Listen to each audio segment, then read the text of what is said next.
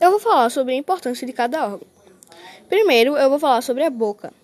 A sua função é engolir o alimento, ou seja, ela é a primeira fase do percurso da comida. Faringe uma estrutura musculosa que permite que respiremos pela boca. Esôfago é um tubo longo de aproximadamente 25 centímetros. É responsável de levar a comida até o estômago. Estômago é uma bolsa de parede musculosa. É um órgão muscular que liga o esôfago ao intestino delgado. Sua função principal é a digestão de alimentos proteicos. Intestino delgado tem aproximadamente 6,5 metros de comprimento. É nesse local que ocorre a maior absorção de nutrientes.